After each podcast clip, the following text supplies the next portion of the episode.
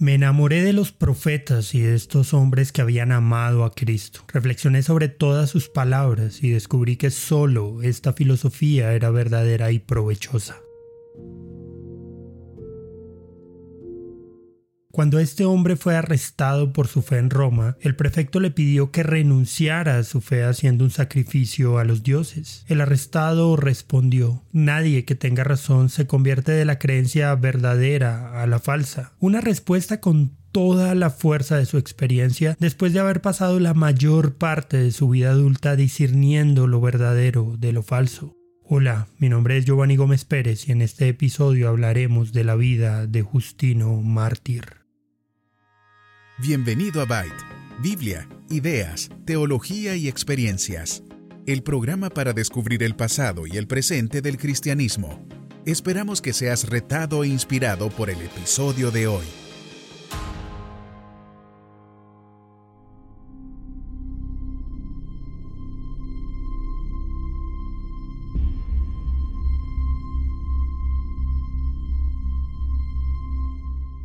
Justino Mártir nació en Flavia, Neápolis, también llamada Siquem en el Antiguo Testamento, ubicada en la actual Nablus, Cisjordania, a 49 kilómetros de Jerusalén. De familia griega, fue educado bajo los parámetros de la religión tradicional. Creció con una buena educación en retórica, poesía e historia. Desde muy joven estuvo atento a encontrar el significado de la vida en las filosofías de su época, en varias escuelas en Alejandría y Éfeso. Su primer maestro fue un estoico que no sabía nada de Dios y ni siquiera creía que fuera necesario conocerlo. Siguió un peripatético filósofo itinerante que parecía más interesado en recibir sus honorarios. Luego vino un pitagórico, pero su curso requerido de música, astronomía y geometría le pareció demasiado lento a Justino. Finalmente, el platonismo, aunque intelectualmente exigente, resultó insatisfactorio para el corazón hambriento de este joven en busca de la verdad.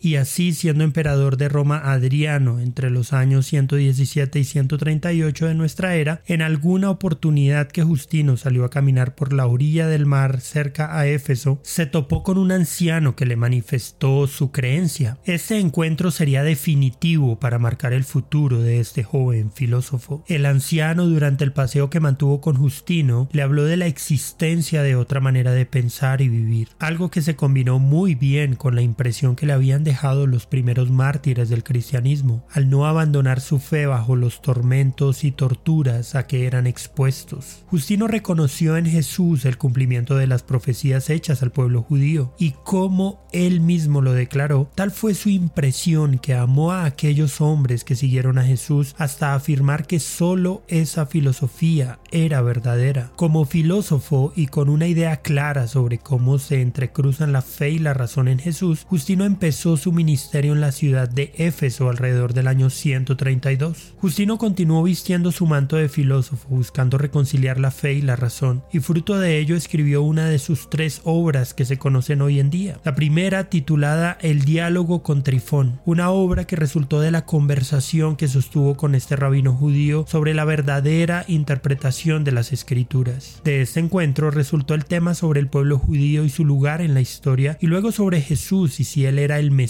prometido. También surgió una pregunta central en la que se cuestionaba si la creencia cristiana en la deidad de Cristo podía reconciliarse con la cosmovisión monoteísta judía, una verdad que desarrolló Justino en su segunda apología. El diálogo con Trifón es una valiosa fuente de información sobre el pensamiento cristiano primitivo, sobre el judaísmo y la relación entre Israel y la iglesia como comunidades con las que Dios ha establecido pactos. Al terminar el diálogo, Trifón preguntó a Justino si debía guardar la tradición judía en relación con los alimentos. Justino le respondió que no había problema con que siguiera practicando su tradición siempre y cuando no obligara a otros a hacer lo mismo y entendiera que el mantener esas prácticas no lo salvaría, pues solo Cristo es quien salva.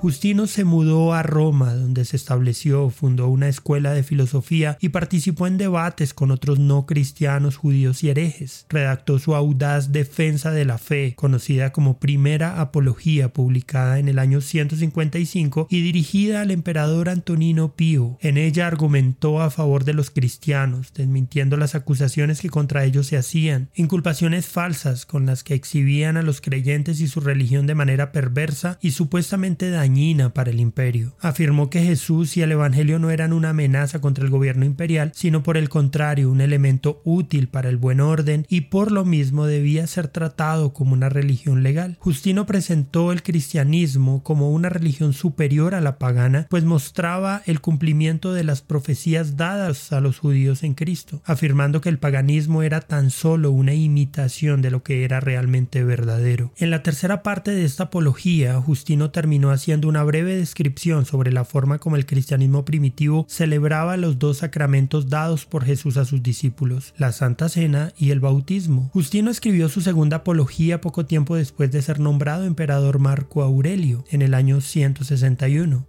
En esta defensa dio a conocer el aspecto más central de su filosofía. Para Justino, la existencia de un Dios trascendente e inmutable era innegable. Expuso su fe en Jesús y la armonizó con la razón, al mismo tiempo que arguyó que Jesucristo fue la manifestación de esa verdad, el logos, la divinidad encarnada presentó la idea de la fe cristiana como una fe racional y el logo o palabra como el ser encarnado que vino a enseñar a la humanidad la verdad y para rescatar o redimir a las personas del poder de los demonios.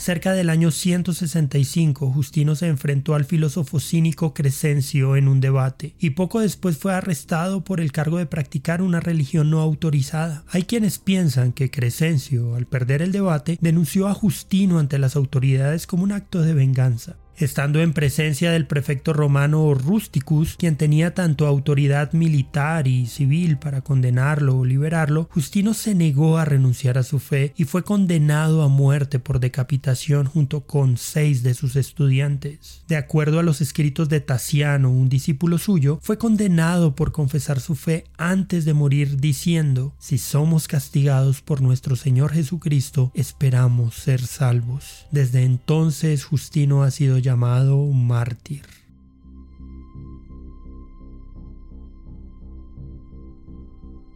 Justino Mártir es reconocido como el primer apologista cristiano en la historia de la Iglesia. Al hacer uso de la razón para defender su fe, también estableció las bases para desarrollar la teología de la historia, ya que expuso la idea del plan divino de salvación a lo largo de los tiempos y cuyo fin es y será la gloria de Dios. Hablar de la vida de Justino Mártir nos lleva a hacernos algunas preguntas. La primera es, ¿crees que la fe y la razón son compatibles? Y la segunda, ¿estás de acuerdo en que la ciencia y el conocimiento nos deben acercar a la verdad de Dios?